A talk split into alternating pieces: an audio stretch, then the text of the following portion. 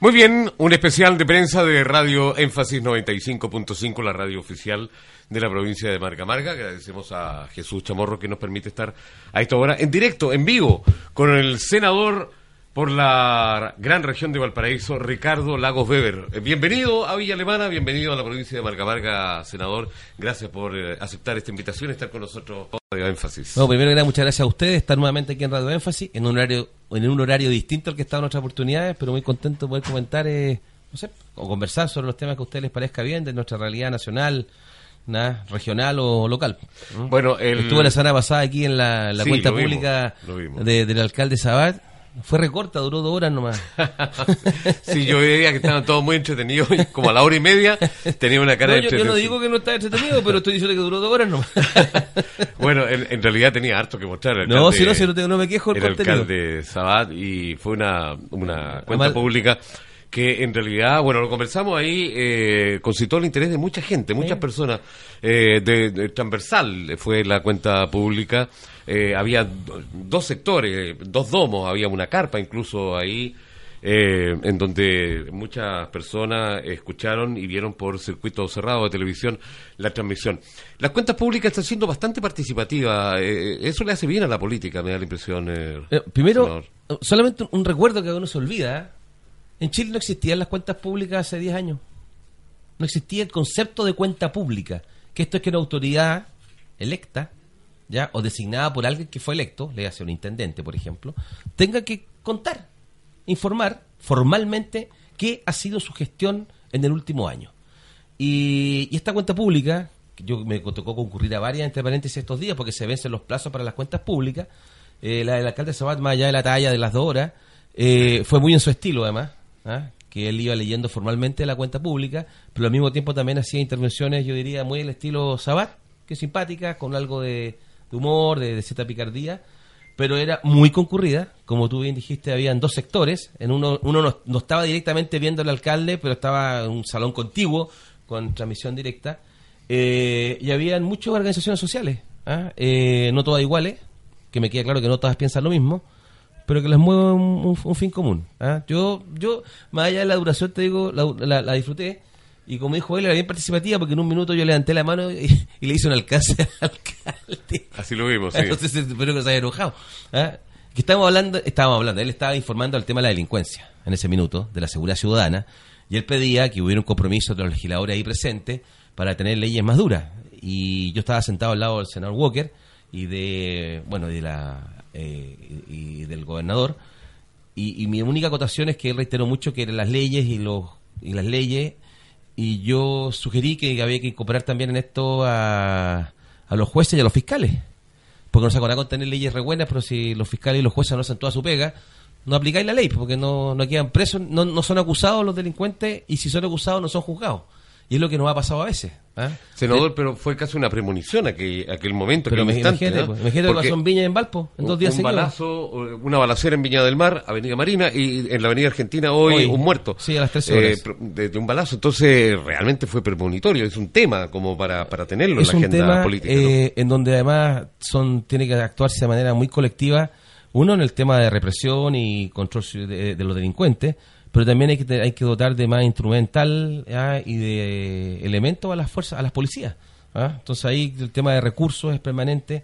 ¿ah? Yo no saco nada con tener leyes duras si no tengo suficientes carabineros que puedan hacer el control en las calles, si no pongo recursos para tener labores de inteligencia, porque acá también, aquí no, aquí no estamos combatiendo, hablando solamente de delincuencia de, de, de, de un, de un malhechor individual que actúa por la propia. Aquí hay bandas ¿Ah? Aquí no se descartó, yo me pareció escuchar a la alcaldesa Reginato cuando presentó la querella en el día de ayer en, Viña del Mar por la balacera en la Avenida Marina, que ella todo indicaba de que esto fue un ajuste de cuentas entre bandas, ¿ah? como el que ocurrió hace tiempo atrás ahí a, los pies del frique, digamos, en Forestal, en Viña, donde también son bandas que se hacen las mexicanas, que se quitan la droga o que te debo plata, que no me entregaste el cargamento y se terminan baleando. Entonces hay que tener también labor de inteligencia, me refiero de inteligencia de, eh, ¿cómo se llama?, de espionaje eh, legal, por supuesto, de carabinero, que puede infiltrar o captar información. Entonces, para eso tú requieres recursos. Entonces, el tema son más recursos carabineros, tú tienes que tener más recursos la PDI, tienes que tener entonces mejores leyes, pero las leyes aquí las hemos reformado 50 veces la última vez. se, se aprobó una ley que fue súper debatida, además que a algunos no les gustó porque encontraron que era muy dura, ¿se acuerdan o no?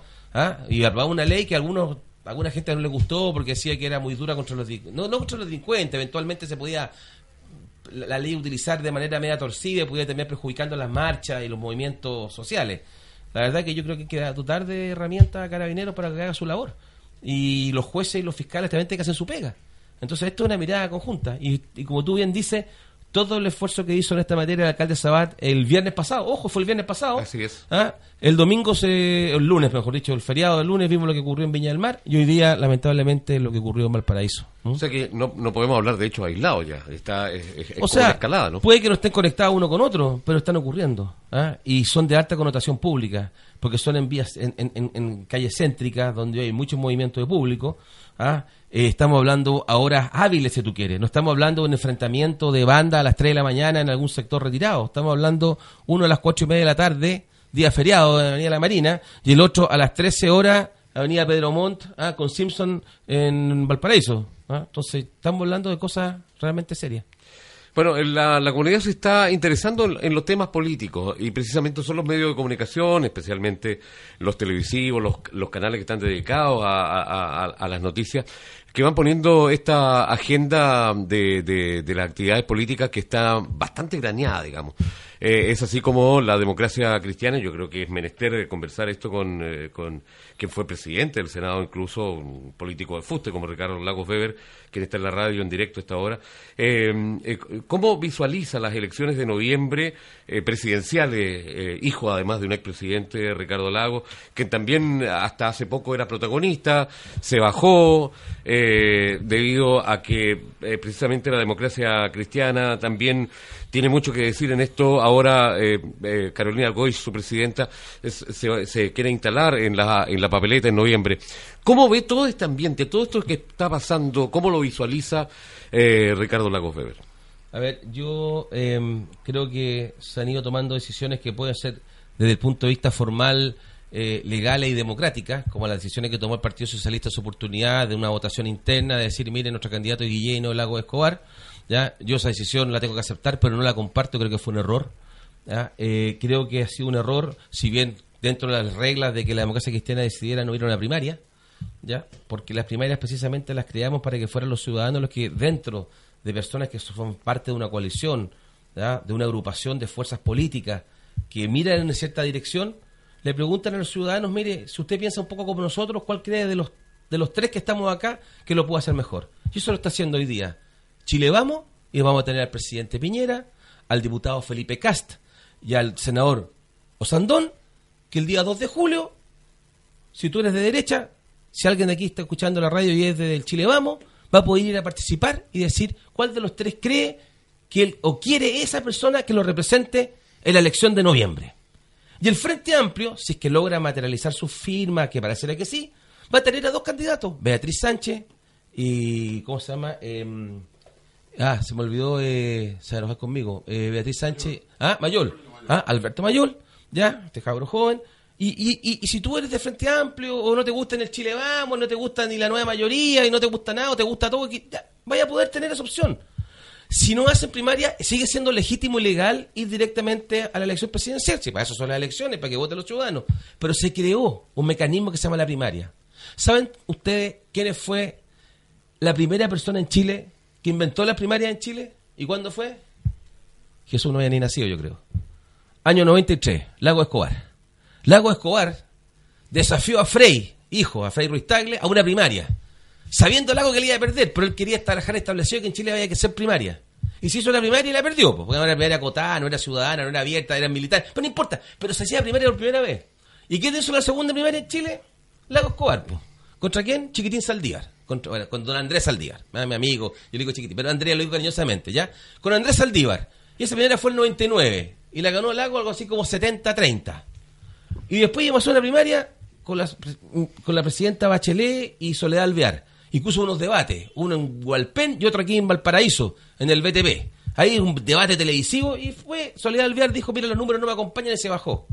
Y todas esas primarias fueron sin ley de primaria. Fueron primarias que nosotros hicimos porque creíamos la ciudadanía. Y entonces ahora, ¿qué es lo que yo siento? Y por eso que no me gusta esta decisión que ocurrió, que los que inventamos las primarias somos los únicos que no hacemos primarias. Y ahora que hay ley. y ahora que hay ley. Ahora que hay ley, claro. Entonces yo encuentro que esto, entonces, si tú, me preguntas, si tú me preguntas cómo estoy, yo siento una frustración por eso.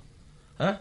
Lo que me gusta es que hay un candidato, que es Alejandro Guillé, que es una persona independiente, eh, que tiene mucha credibilidad, eh, que tiene ganas de cambio en Chile, que no viene de los partidos políticos y que está disponible, estaba disponible para una primaria. Y se quedó sin la posibilidad de hacer primaria porque su contendora dijo no voy a primaria. Y una primaria de uno solo no puede ser, porque no, es primaria, es como... ¿ah? Pero y ahora tiene que juntar una cantidad de firmas ahora, mira, pero mira, mira lo paradójico.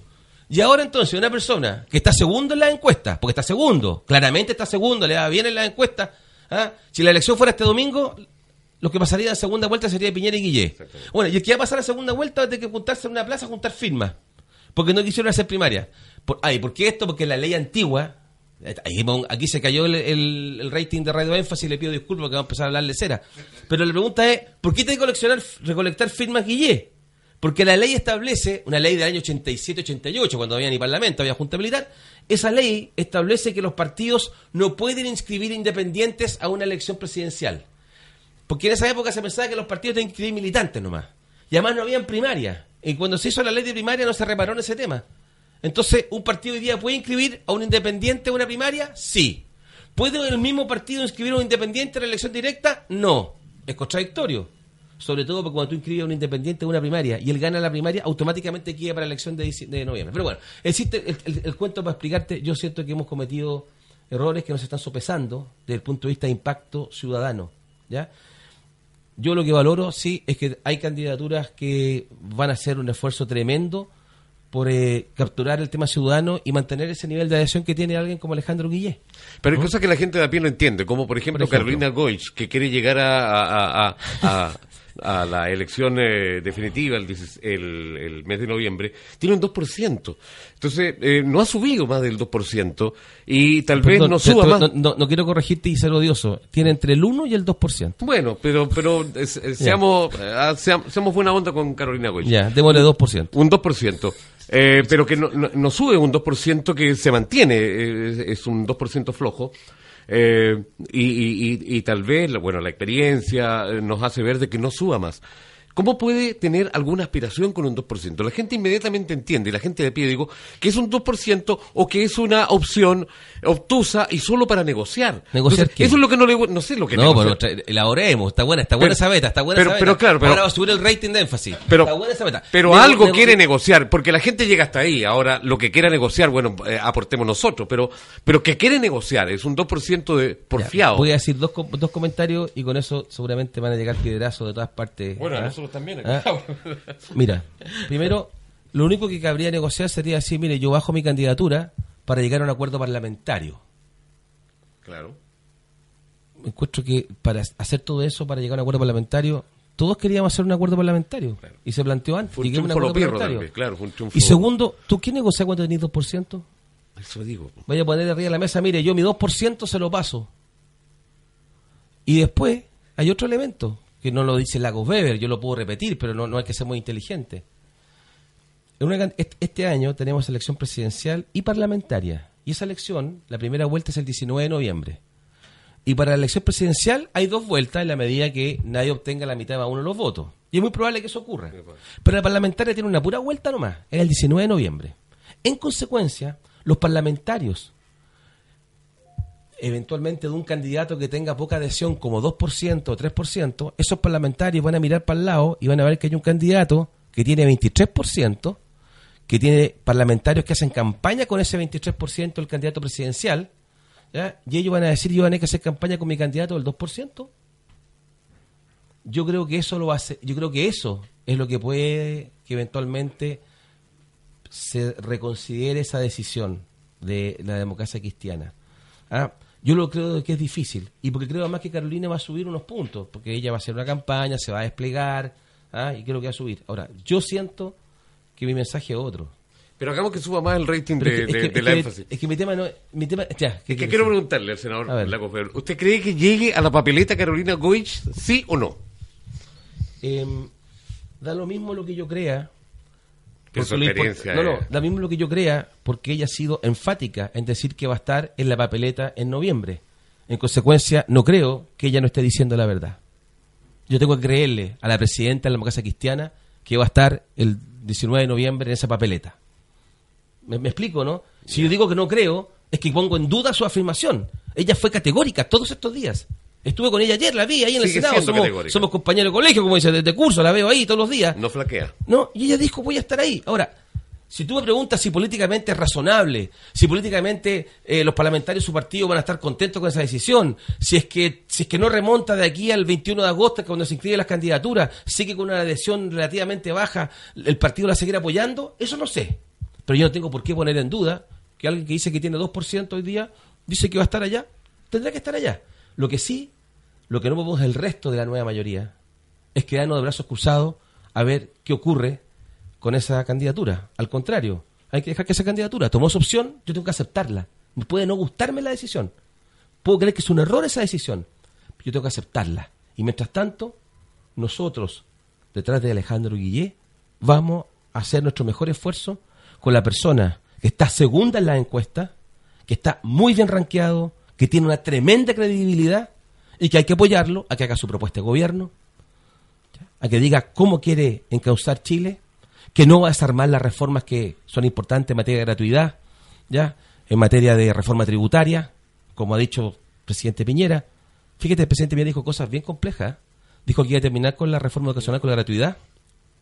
Igual que Obama que dijo que iba a terminar, eh, que el presidente Trump, cuando dijo que iba a terminar con el sistema de salud que ha hecho el presidente Obama. Se puso como Donald Trump. Mira lo que estoy diciendo. Y si me dice alguien se enoja, dijo que iba a bajar los impuestos. Aquí hicimos una reforma tributaria, y les recuerdo que la reforma tributaria que aprobamos en Chile no es de este gobierno. La propuso el gobierno y la acordamos en el Parlamento.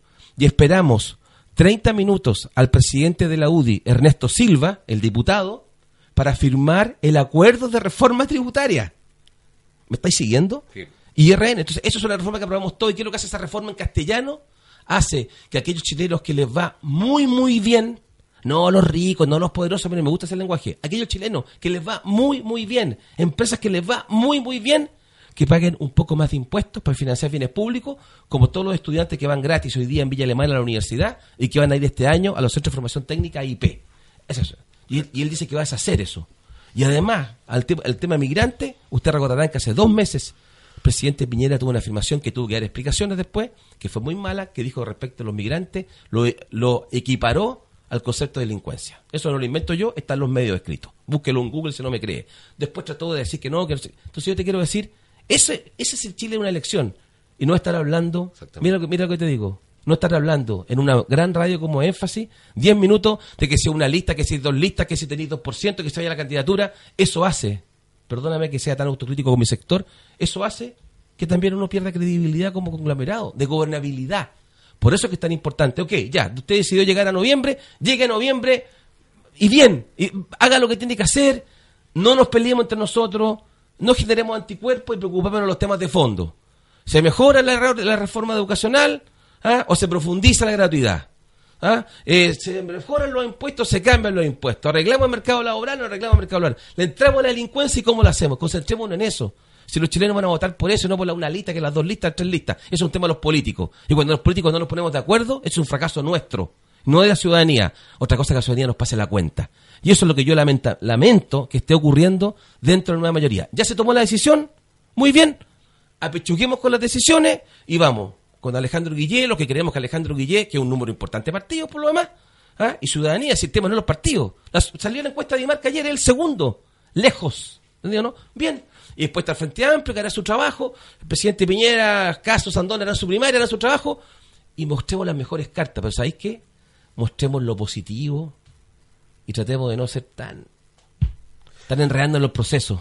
Yo creo que por eso que es valioso e importante tener la visita de personalidades como Ricardo Lagos Weber, ¿no es verdad? Que le hable directamente, en directo a la comunidad, a la gente, a quienes nos están escuchando a esta hora, en énfasis eh, absolutamente en vivo. No, no, tuve oportunidad porque se pasó el tiempo solamente contarte que hablábamos fuera de micrófono de unos proyectos de ley que hemos aprobado. Aprobamos uno, otro que me acordé ahora que aprobamos, que, mira, súper piola, pero muy importante. Los bomberos en Chile los bomberos en Chile tienen cuarteles.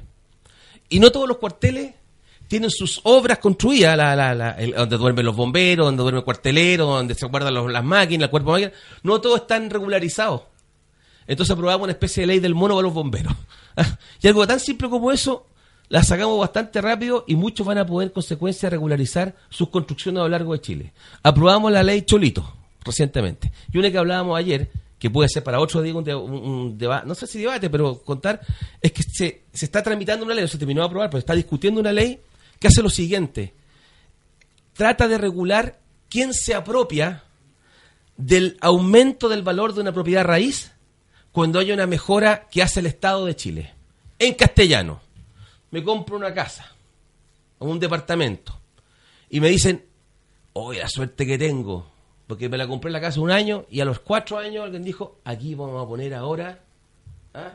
Vamos a poner el Merval, tiene un, ramal el Merval y va a pasar a tres cuadras. O un mall, ¿ya? O, eh, sí, o un mall. Pero es que el mall es, el mall es privado.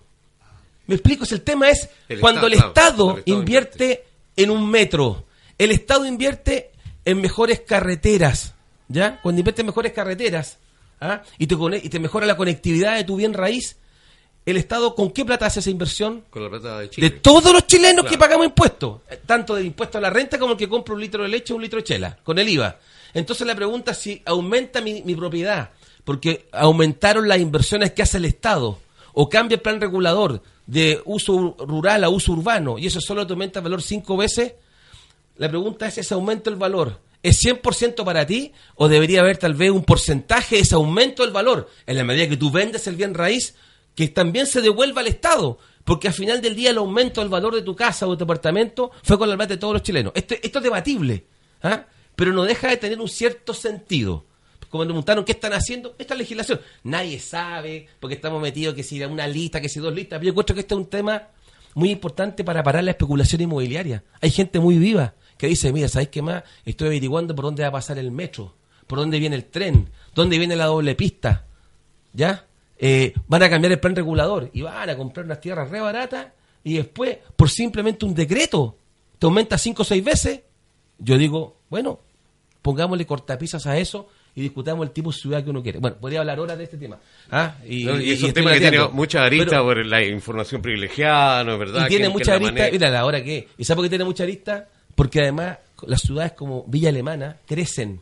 Y cuando crecen hay mucha inversión privada y pública. Si es privada, perdón, y te pongo la contrapartida, ¿y qué pasa cuando los terrenos se deprecian producto de la acción del Estado? Claro, al Te ponen un vertedero. Claro, claro. Ah, cerca. ¿Qué se hace cargo? También hay que calcularlo. ¿Quién se hace cargo de la pérdida? Pues, de, la pérdida del valor. Pero bueno, ya, no la tengo más. No, no. La B no latea más y se va. Pero Lagos B nunca latea, senador. al contrario, para nosotros es eh, realmente un privilegio haberlo tenido acá, senador, en, en la radio Énfasis, en directo además y ojalá no se pierda, que vuelva seguido para conversar de esto. Aquí estaremos nuevamente en Radio Énfasis. y ¿eh? le agradecemos los minutos que nos acaba de dar y nos estaremos encontrando en una próxima oportunidad. No, porque pues muchas gracias a usted, que esté muy bien, ¿eh? cariños. Chao, chao, cuídense. Fue el senador Ricardo Lagos Weber, aquí en directo, lo tengo, en persona, ya lo puedo tocar en eh, Radio Énfasis. No. Vamos a los comerciales o a lo que sea.